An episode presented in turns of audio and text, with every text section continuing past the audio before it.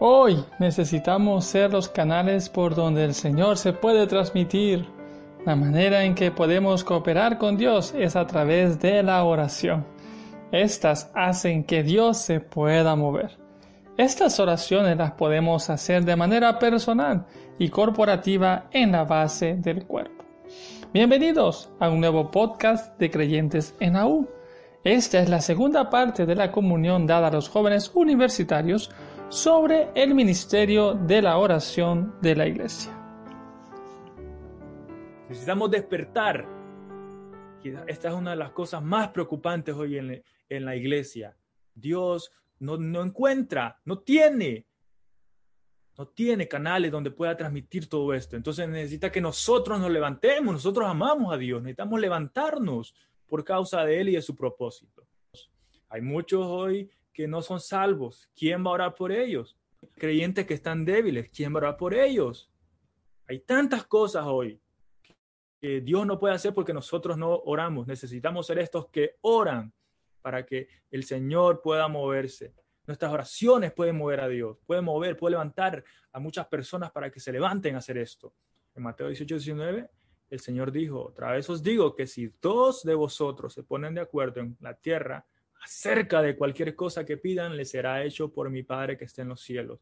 Porque donde están dos o tres congregados en mi nombre, ahí estoy yo en medio de ellos. Entonces es necesario no solamente la, oración individual, sino también la oración corporativa. Pero cuando estamos en nuestra oración individual, estamos sobre la base eh, de la oración corporativa, es decir, de la oración del cuerpo. Nosotros hoy no somos individuos, no somos creyentes individuales, somos creyentes, somos miembros del cuerpo de Cristo. Es decir, este dedo depende de los demás dedos y depende de todo el cuerpo. Es decir, usted no depende de sí mismo, no oraciones solamente individuales, ahora oraciones en el cuerpo. Es decir, la oración individual que es en privado también es en el cuerpo, es sobre la base del cuerpo. Pero luego necesitamos reunirnos con otros para hacer oraciones.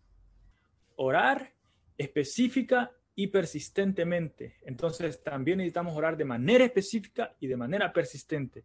En Efesios 6, 18 dice, con toda oración y petición y orando en todo tiempo en el Espíritu y para ello velando con toda perseverancia y petición por todos los santos. También necesitamos este tipo de oraciones, oraciones específicas. Decir, es como, ¿Cómo podemos eh, aclarar esto?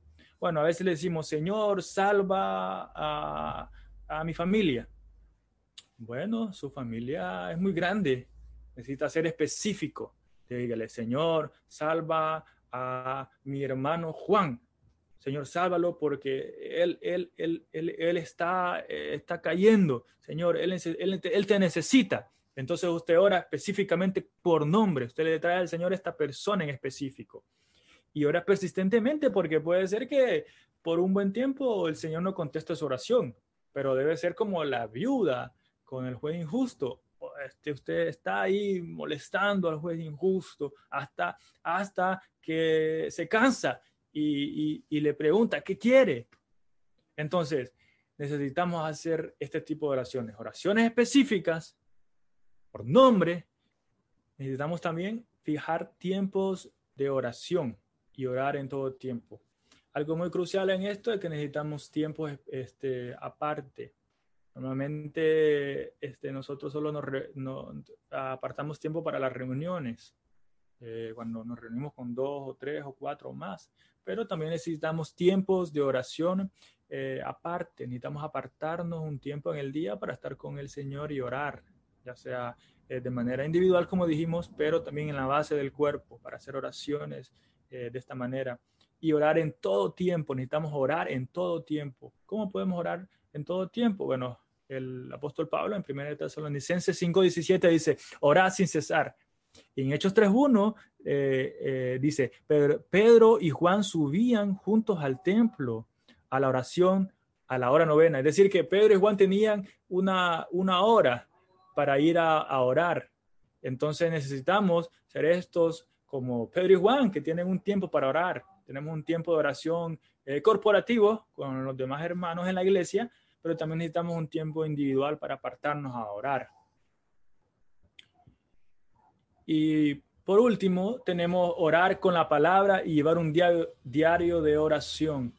Necesitamos orar con la palabra. Recuerde, eh, no tu mente no es tan adiestrada para concentrarse. Nuestra mente siempre anda vagando por todo el universo, porque hoy puede estar ahí en su casa como puede estar en otra galaxia. Necesitamos orar con la palabra. Necesitamos orar específicamente con la palabra. Eso es lo que dice Efesios 6, 17 y 18. Y recibid, dice, el yelmo de la salvación y la espada del Espíritu, el cual es la palabra de Dios, con toda oración y petición, orando en todo tiempo en el Espíritu. Entonces aquí usted recibe eh, la espada del Espíritu, la cual es la palabra de Dios. Entonces, con toda oración, decir, aquí usted agarra la palabra de Dios con oración y petición. De esta manera su mente puede concentrar. Y también necesitamos un diario de oración. Eh, a veces oramos y no sabemos si el Señor contestó nuestras oraciones, pero si les aseguro que si escribimos nuestras oraciones y ponemos eh, y, y, la dejamos ahí guardada, dentro de un tiempo vamos a poder chequear si el Señor contestó nuestra oración. Si su fe se debilita a la oración, usted puede repasar su registro de oraciones contestadas y luego testificarle a otros que la oración sí funciona y que la oración es la manera en que Dios opera. Esto es maravilloso.